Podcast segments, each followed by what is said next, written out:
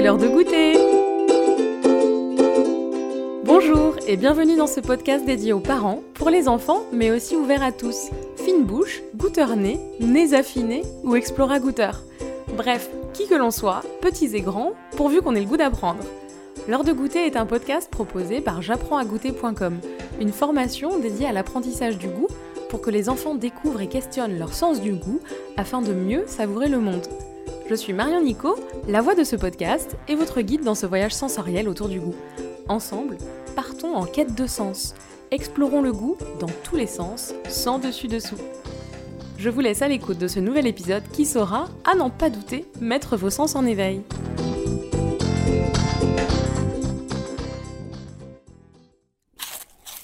C'est la semaine du goût. Le sel, c'est un peu comme le sucre on se dit que c'est pas bon pour la santé. Trop de sucre, trop de sel. Est-il possible de parler de ces deux saveurs sans évoquer l'aspect nutritionnel, leur rôle sur la santé? Hmm, Compliqué. Souvent décrié, pas vraiment conseillé pour le jeune enfant, le sel est une saveur pourtant essentielle dans nos assiettes au quotidien. C'est le fameux exhausteur de goût. Mais aussi, et nous allons le voir dans cet épisode, il est essentiel à notre bon fonctionnement. C'est en réalité un nutriment vital. Vous êtes-vous déjà demandé ce que serait votre vie sans sel? Elle serait sûrement un peu fade. C'est pour cela qu'on utilise l'expression y mettre son grain de sel. Le sel vient ajouter, apporter quelque chose. Le sel, c'est notre quatrième saveur et quatrième épisode de cette spéciale semaine du goût. Je reçois le docteur Guillaume Baruc, médecin généraliste à Biarritz, spécialiste des sports aquatiques et intéressé par le rôle du sel dans la thérapie. Belle écoute. Bonjour docteur Baruc. Bonjour. Comment allez-vous? Ça va très bien. Merci de m'accorder un petit peu de temps pour répondre à ce sujet euh, qui nous intéresse aujourd'hui. Au cours de, la semaine du goût, comme on le sait, on va aborder les cinq saveurs. Aujourd'hui, on va s'intéresser au sel. Avant ça, est-ce que vous pouvez vous présenter, nous parler un petit peu de votre parcours, s'il vous plaît? Alors, donc, euh, moi, je suis Guillaume Baruc, médecin généraliste à Biarritz. Euh, je m'intéresse beaucoup aux bienfaits de l'eau et des sels en général sur la santé, notamment via la thalassothérapie et le thermalisme. Hein, qui est l'utilisation des eaux euh, salées, entre guillemets, à, visée thérapeutique. Mhm. Et donc, j'en ai tiré déjà plusieurs livres, euh, dont Surf Thérapie, sur les bienfaits des activités aquatiques euh, en bord de mer, et Détoxification, le petit dernier, sur les bienfaits plus spécifiques de l'eau de mer et des bains de mer. D'accord. sur le sel en particulier et le rôle que ça a dans notre alimentation, vous avez des recherches spécifiques sur ce sujet? Alors oui, c'est un sujet, euh, c'est un sujet qui m'intéresse beaucoup, euh, surtout que le sel malheureusement est diabolisé. Hmm. Hein, euh, en France et dans les pays développés en général, on a tendance à dire qu'il faut consommer moins de sel, que le sel peut être dangereux pour la santé. Et finalement, les gens ne retiennent qu'un message de tout ça, c'est qu'il faut consommer le moins de sel possible. À tel point qu'en fait, on observe régulièrement des carences en sels minéraux. Et tout ça, ça vient déjà euh, d'un quiproquo entre la définition du sel. Parce que si vous voulez, on a trop tendance à confondre le sel avec les sels en général. Donc, le sel, souvent, c'est assimilé au chlorure de sodium, donc NaCl, euh, qu'on retrouve dans le sel blanc, le sel raffiné, le sel que vous avez sur les tables de restaurant.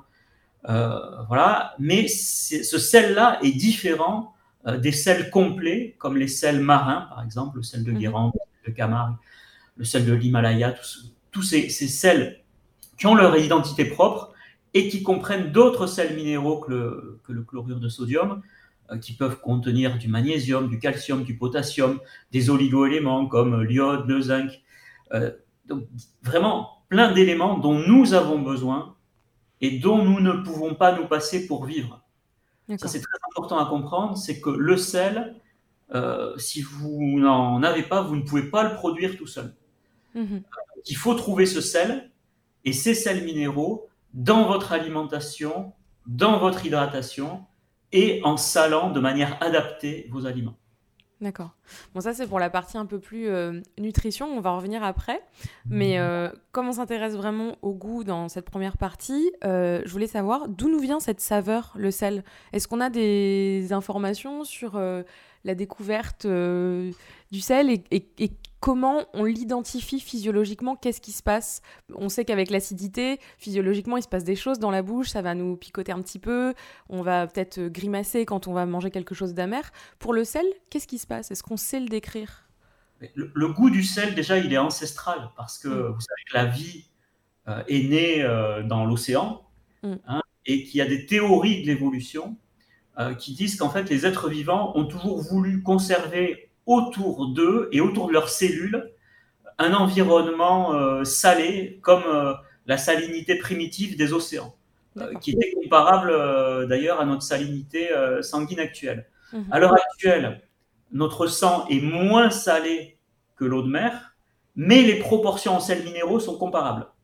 Euh, donc, on, a, on, a, gardé finalement cette identité. Donc, euh, le sel, si vous voulez, instinctivement, comme on en a besoin, on a développé des mécanismes pour satisfaire ces besoins. Euh, et donc, c'est des mécanismes basiques hein, qui passent déjà par le goût et les papilles gustatives que vous avez sur votre langue, et notamment sur les, les, côtés euh, antérieure euh, de votre langue. C'est mhm. plus latéral que le sucre qui, lui, se trouve plus sur la pointe euh, de la langue. mais c'est des mécanismes complexes hein, qui sont partiellement compris, mais en tout cas, voilà, le mécanisme, c'est vous avez vos papilles qui envoient des signaux nerveux via des neurones, via des, des, terminaisons nerveuses qui vont jusqu'à votre cerveau, et votre cerveau a une sorte de thermostat qui vous permet de vous dire si vous avez suffisamment ou pas suffisamment de sel. Et en fonction de tout ça, si vous voulez, vous allez apprendre à réguler votre consommation de sel. Le problème, c'est qu'à l'heure actuelle, comme on, s'auto euh, réduit, on s'auto restreint en consommation de sel, euh, finalement, on n'écoute plus forcément ce goût du sel. Donc, il y a une sorte de rééducation au salé à faire euh, pour rééquilibrer justement par rapport aux autres goûts. Et l'autre chose intéressante à dire, c'est que le sel, en fait, est un exhausteur de goût ou un modificateur de goût, c'est-à-dire qu'il a capacité de modifier euh, et d'amplifier euh, les, goûts et les saveurs d'autres euh, ben, d'autres goûts sucrés, amers. justement, est-ce que cette rééducation qu'on doit faire par rapport au sel, elle n'est pas due justement à, toute cette nourriture industrialisée où le sel est utilisé justement bah, alors un peu pour la conservation, mais aussi surtout pour, euh, bah, comme exhausteur de goût? Tout à fait. Euh, et c'est ça le problème, c'est que dans l'alimentation industrielle, vous avez beaucoup euh, mais de sel industriel, tout simplement. Mm. et moi, je prends souvent la comparaison, par exemple, entre deux produits dont, en fonction de la qualité, vous allez vraiment manger des produits complètement différents. c'est notamment le jambon, notamment le jambon de Bayonne, et les chips. Mm. C'est-à-dire que vous pouvez avoir un excellent jambon, euh, ben, si c'est fait avec du bon jambon, du bon sel comme on l'a à Bayonne, euh, du sel de Salis euh, de Béarn, qui est un sel complet. Et pour les chips, c'est exactement pareil. C'est-à-dire que vous pouvez avoir des mauvaises chips avec des mauvaises, des mauvaises pommes de terre, une mauvaise huile, du sel industriel. Et à contrario, vous pouvez avoir d'excellentes chips avec des pommes de terre bio, avec une bonne huile, une bonne huile bio et du sel marin. Mm. Voilà. il faut regarder en fait la composition de vos aliments pour savoir ce que vous mangez. Euh, euh, et, de ça va dépendre finalement euh, ben, la qualité de votre alimentation et derrière votre santé. Donc pour moi, il n'y a pas vraiment de mauvais aliments, il y a surtout de mauvais composants. Et on sait aujourd'hui que plus un aliment est transformé, plus il est industrialisé, entre guillemets, ben moins il est bon. Donc il faut revenir vraiment à des produits naturels, complets. Et en l'occurrence, le, sel marin, le, vrai sel euh, qui sort des marais salants est un produit de l'agriculture biologique totalement bio euh, et qui peut être consommé euh, avec modération, mais on hmm. ne doit pas s'empêcher de consommer du sel. Et, je pense que comme le sucre, qui est aussi diabolisé pour le coup, je pense qu'il est assez similaire au sel à ce niveau-là, c'est peut-être pas tant euh, arrêter d'en manger ou quantifier, c'est euh, donc valoriser euh, la qualité du produit et peut-être la source, comme le sucre. On dit, bah voilà, on va éviter le sucre blanc, etc. Mais il y a d'autres manières de sucrer son alimentation, comme il y a d'autres manières de saler. Là, on parle du sel, vraiment du sel. Est-ce qu'il y a d'autres éléments salés, salins, qu'on peut utiliser dans son alimentation et qui bah, vont pas être délétères sur la nutrition, notre santé, etc. Tout à fait. Mais déjà, si vous voulez, euh, avec une alimentation saine et complète, vous allez euh, euh, réussir à, satisfaire vos besoins en sel. Donc ça commence, alors en fonction de si vous mangez de la viande, ben, vous pouvez en trouver dans la viande, dans le poisson, dans les œufs. Mais si vous êtes végétarien, il n'y a pas de souci. Euh, vous trouvez ça, bien sûr, dans les bons légumes, notamment, hein, qui sont riches en sels minéraux. Euh, vous pouvez trouver ça dans, différents aliments et également, moi j'y tiens beaucoup, dans les eaux minérales. Hmm. Hein. Euh, il est important de varier les eaux qu'on consomme parce qu'elles n'ont pas toutes la même composition euh, en sels minéraux. L'eau du robinet, en général, est assez pauvre en sels minéraux. et donc, c'est pas mal d'alterner avec des eaux plus riches, notamment en magnésium. On sait plus de 80% des Français sont carencés en magnésium. Donc, combler cette carence en, sel de magnésium, euh, ça commence par euh, une consommation, alors je ne vais pas nommer des noms de marques, mais on connaît des, eaux qui sont riches en, magnésium notamment. Et, donc voilà, ça commence par ça. Mais euh, pour reprendre votre comparaison avec le sucre, effectivement, moi je ne suis pas pour des régimes restrictifs, je ne suis pas pour dire il ne faut pas consommer ci, il ne faut pas consommer ça. On peut consommer de tout en bonne proportion. Mmh. La grande différence entre le sel et le sucre quand même, c'est que le sel, une fois que vous en avez consommé suffisamment, votre organisme va dire stop. Mhm. Euh, vous n'allez plus avoir euh, envie d'en consommer davantage. Euh, et surtout, votre organisme va l'éliminer. C'est-à-dire que un sujet sain, jeune, qui consomme trop de sel, ben, par exemple, si vous mangez un paquet de chips en rentrant chez vous, ben, vous risquez de faire pipi beaucoup plus pour éliminer justement ces quantités de sel en surplus. Le sucre, c'est quand même différent parce que le sucre a un pouvoir euh, addictif. Euh, ça, ça a été démontré notamment sur la souris. Hein. J'ai un mm. confrère euh, chercheur à Bordeaux qui a, montré qu'il pouvait y avoir un effet addictif, même comparable sur certains points à la cocaïne. Donc, il faut faire plus attention avec le sucre parce que quand on rentre dans une surconsommation de sucre, on ne sait pas forcément s'arrêter et le sucre est stocké, ben, notamment sous forme de, de mauvaise graisse. Euh, voilà, donc euh, la grande différence, elle est là. Et le euh, sel, il n'y a pas de pouvoir addictif, vous dites? Non, ça, c'est quelque chose qui a été qui, a été battu en brèche parce que, alors, si vous voulez, c'est pas un pouvoir addictif, mais quand vous avez il y a une habitude gustative.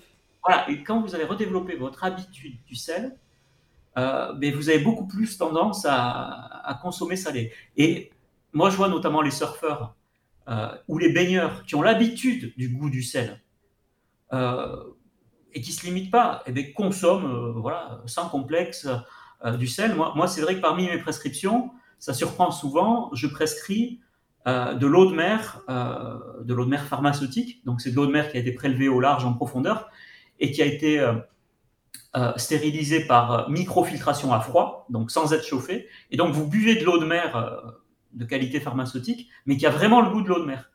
Et c'est assez marrant d'observer les réactions des gens parce qu'il y a des gens qui sont pas du tout habitués à ce goût-là et qui, euh, qui ont un rejet tout de suite. Qui font un rejet, qui sont dégoûtés. Donc euh, ces personnes-là, il faut, il faut les rééduquer doucement avec des eaux moins salées. Il y a des eaux de mer, notamment isotoniques, c'est-à-dire qui ont la, même concentration de sel que, votre sang, au lieu d'avoir tout de suite euh, la concentration de sel de l'eau de mer. Et petit à petit, ils vont se, se réhabituer au, goût salé. Donc ça, c'est important, notamment chez les plus jeunes, pour rééduquer au goût salé. Moi, ce que je conseille souvent, euh, c'est d'inciter à, remplacer euh, les, jus sucrés, que ce soit les colas ou les, jus de fruits, quand ils sont surconsommés.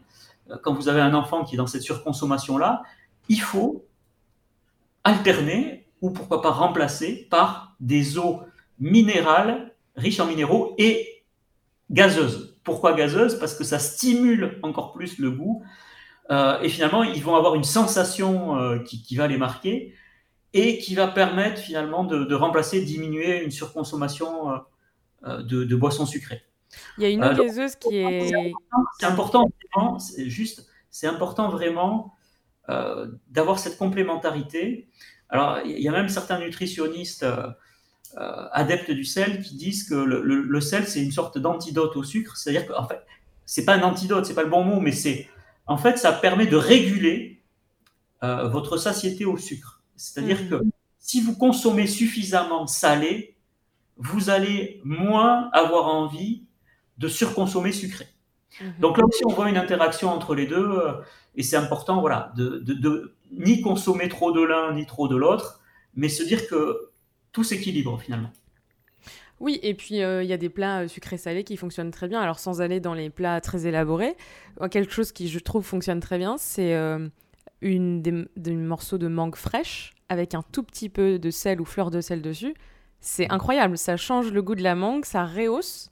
Et gustativement, c'est vraiment incroyable. Et c'est euh, très simple. Donc, c'est quelque chose qu'on peut faire avec les enfants. Et d'ailleurs, la mangue, en plus, euh, peut être mangée très jeune. Donc, euh, c'est quelque chose qu'on peut essayer. D'ailleurs, à quel âge on peut commencer à introduire le sel aux enfants? Parce qu'on sait que quand ils, sont, quand ils commencent à. Quand, ils sont dans la période de la diversification alimentaire, ils commencent à manger bah, des aliments solides, autres que le lait, on met pas de sel on peut mettre des petites épices, mais on ne sale pas. À quel âge on peut commencer à les introduire au sel et comment les introduire au sel pour que bah, gustativement ce soit pas biaisé, qu'il n'y en ait pas trop, euh, etc. Alors écoutez, moi, franchement, par rapport à ça, euh, je pense aussi qu'il faut dédramatiser les choses. Euh, un bébé, dès l'allaitement au sein maternel, il consomme des sels minéraux parce que la mère elle-même va consommer du sel on va retrouver ces sels minéraux en bonne proportion dans le lait maternel euh, ou dans les laits infantiles. Hein. De toute manière, tout est calculé pour que les, sels minéraux soient apportés en quantité suffisante, parce qu'encore une fois, dès le début de la vie, euh, vous avez besoin de sel, vous ne pouvez pas vivre sans sel. Donc ça va être apporté par le lait initialement. Euh, raison pour laquelle on déconseille en général, on déconseille les eaux trop minéralisées aux enfants. On conseille des eaux peu minéralisées, pour les nourrissons notamment, euh, pour éviter justement de, cumuler trop de sel. Euh, après, dès la diversification alimentaire, si vous voulez, si celle-ci se fait bien avec ben, des aliments suffisamment riches en sels minéraux, vous n'avez pas besoin de, rajouter du sel. Mais si vous rajoutez une pincée de sel marin par-ci, par-là, moi, franchement, ça ne me choque pas.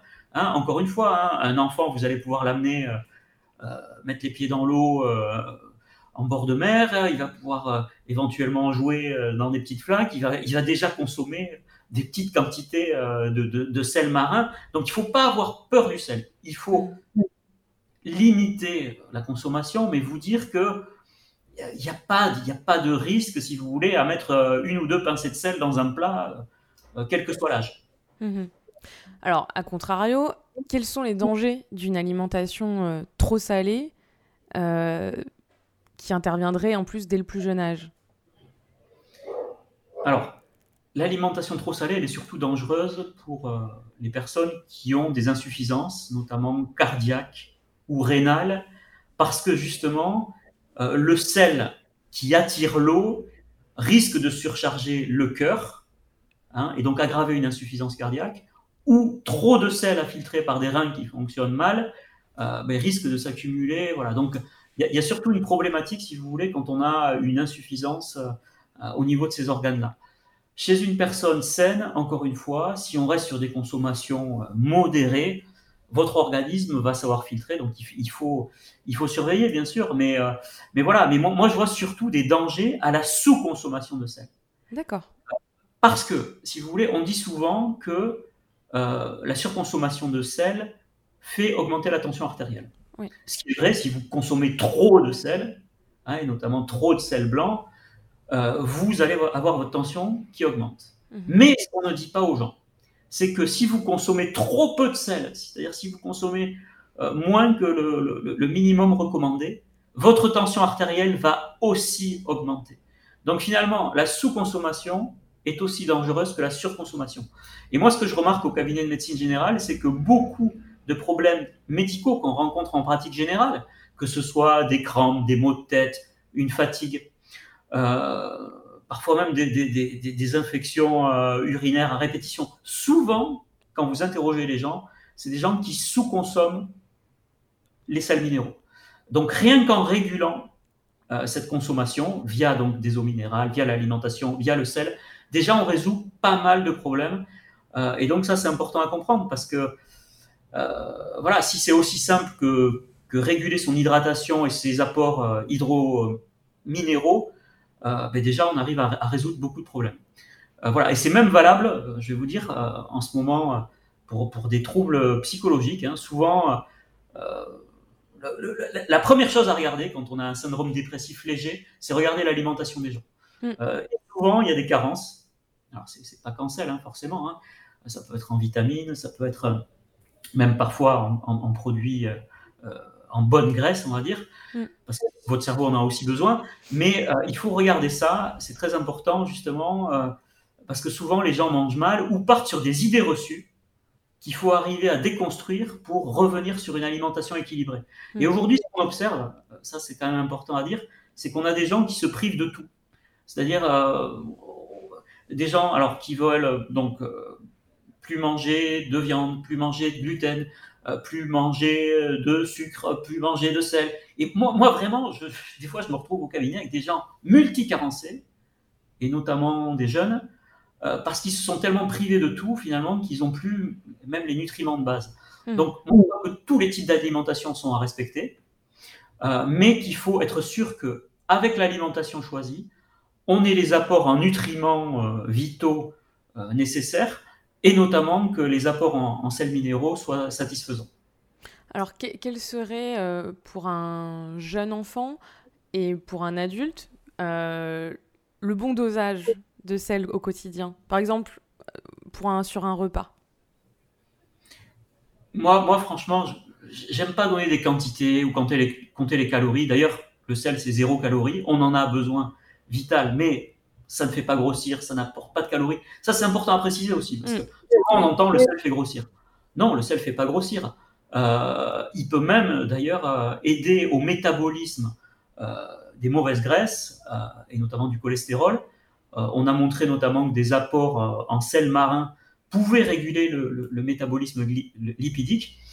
Euh, donc, voilà, moi je pense que compter, c'est encourager des, conduites finalement un petit peu maniaques mm-hmm. autour de l'alimentation et autour du poids. Donc moi je donne des conseils simples.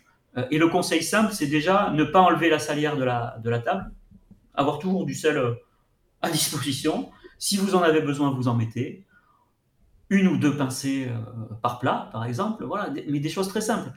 Euh, mais en tout cas, goûter entre temps, gustativement, se laisser guider aussi. Euh. Et apprenez à, retrouver ce goût du sel, donc via les eaux minérales ou via, moi ça m'arrive quand j'ai pas mes petites dosettes d'eau de mer que je consomme tous les matins. Ça je conseille. Ça s'appelle l'eau de Quinton. C'est un physiologiste français qui a inventé ça, enfin qui a découvert les propriétés de l'eau de mer à boire euh, notamment euh, pour soigner notamment les, diarrhées. À l'époque, il y avait des, épidémies, notamment de choléra en France, et on n'avait pas de traitement, on n'avait pas d'antibiotiques. Euh, et le traitement principal quand vous avez une diarrhée, notamment chez un jeune enfant, c'est la réhydratation hydrominérale. Donc, soit vous achetez des, sachets de réhydratation orale en pharmacie, soit moi, ce que je conseille pour chaque enfant qui fait, ou, adulte d'ailleurs, qui fait une gastroentérite, c'est de lui apporter donc une dosette ou deux par jour d'eau de mer, donc c'est 10 millilitres, hein, c'est des petites dosettes, plus une après chaque vomissement ou après chaque diarrhée. Et comme ça, vous évitez justement euh, la déshydratation qui fait la gravité d'une gastroentérite. Euh, et ça aussi, ça peut se conseiller, d'ailleurs, ça c'est très important à dire, chez les sportifs, chez les grands sportifs. Parce que souvent, quand vous allez faire euh, des, crampes ou des accidents musculaires ou, ou, même faire des problèmes plus graves, c'est que vous manquez de sels minéraux. Mm. Et moi, je prends souvent l'exemple d'un grand sportif que tout le monde connaît, qui a remporté plusieurs fois Roland Garros, qui est Raphaël Nadal, euh, qui a, euh, à un certain moment de sa carrière, qui avait du mal à finir les matchs en 5-7, parce que justement, il, manquait de sel, et jusqu'à ce que son médecin en Espagne lui explique que il y avait un intérêt à ce qu'il complète son hydratation avec des dosettes d'eau de mer. Et Raphaël Nadal, on le voit souvent quand il a des matchs qui se prolongent, consommer un petit sachet bleu. Euh, donc là non plus, je vais pas donner la marque, mais euh, voilà, c'est une eau de mer, euh, c'est une, c'est une eau de mer pure, enfin mmh. micro mais qui lui permet de se recharger en sel pour éviter les crampes et pour repartir. c'est intéressant. voilà, donc, mais tout ça, c'est sur des petites doses, c'est sur des petites doses, mais qui vous permettent, voilà, de, de, de, compléter vos apports. et moi, ce que je conseille aussi à tester, c'est qu'en ce moment, on a tous, voilà, des journées stressantes, fatigantes euh, et parfois, euh, vous rentrez chez vous le soir, le seul fait de, prendre une entrée un peu, un peu salée, alors nous, au, Pays Basque, on a le, basque paradoxe, moi j'appelle ça, où on aime bien des produits, ben, notamment, mais pourquoi pas du, saucisson, euh, du, bon pâté de campagne ou, du fromage, euh, ben, qui apportent voilà, des, sels tout, en ayant un intérêt gustatif. Et souvent, rien que ça, ça vous remet un coup de fouet et, et vous mm. reprenez les bons pieds. Donc, euh, moi, par rapport à ça, j'ai pas, je restreins pas en tout cas mes patients, même mes patients qui ont un problème de surpoids, je vais pas leur dire d'arrêter les produits salés, même au contraire, je vais leur dire, c'est pas ça qu'il faut arrêter.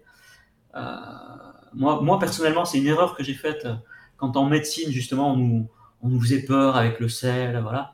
En fait, non, il faut, il faut, il faut vraiment faire attention à ce qu'on mange par ailleurs, hmm. et notamment, notamment euh, le, le, le, grand problème nutritionnel quand même, c'est la surconsommation, la surconsommation, je dis bien, de produits industriels transformés, trop sucrés ou de boissons sucrées. Ça, euh, gustativement, que serait du coup le goût, la gastronomie sans sel? Est-ce qu'on peut l'imaginer? Écoutez, non, parce que franchement, euh, pour en avoir parlé avec plusieurs chefs, euh, le, sel, si vous voulez, depuis la préhistoire, de tout temps, si vous voulez, ça a été la base de l'alimentation. et même le, sel, si vous voulez, ça avait un prix qu'on n'imagine plus aujourd'hui, parce que du sel, vous en trouvez partout. Mm. Euh, mais euh, on payait même, où il y avait mm. même des impôts à base de sel, et le mot salaire vient de salarium, qui vient lui-même de sel. Tout à fait. Donc, mm.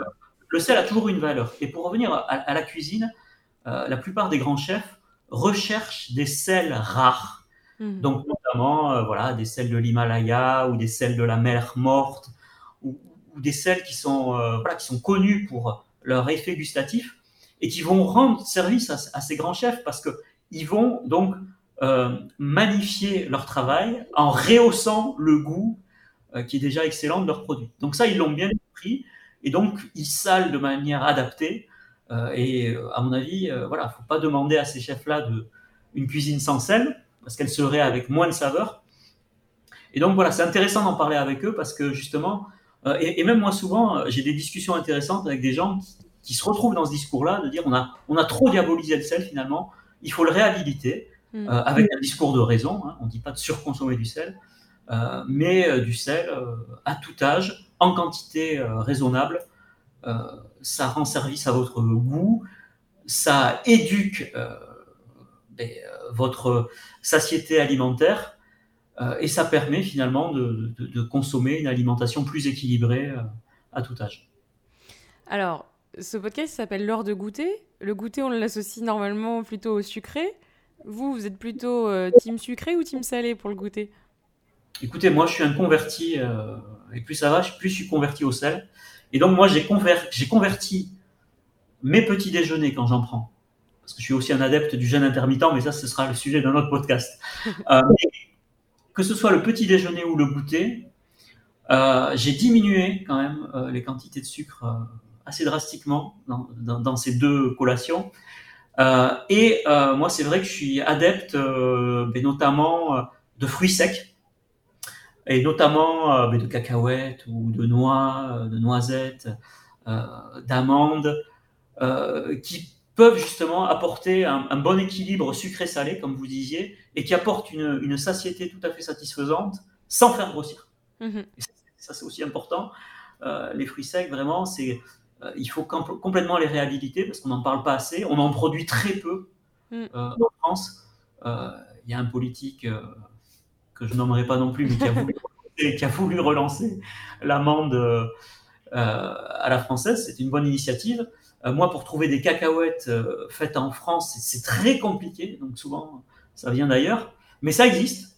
Hein, bah, les oléagineux ont, ont, un coût en général. Hein, euh, c'est ça, a un coût, mais au niveau nutritionnel, moi, c'est un, un, surfeur célèbre qui s'appelle Laird Hamilton, qui connaît beaucoup de choses sur, sur la santé et la nutrition, qui a écrit plusieurs livres là-dessus, qui m'a converti à ça parce que les surfeurs, on a souvent un problème, c'est qu'on on aime bien surfer tôt le matin et on sait la veille qu'il va y avoir euh, des grosses vagues, par exemple, mais on doit être prêt dès le lever du soleil à aller surfer.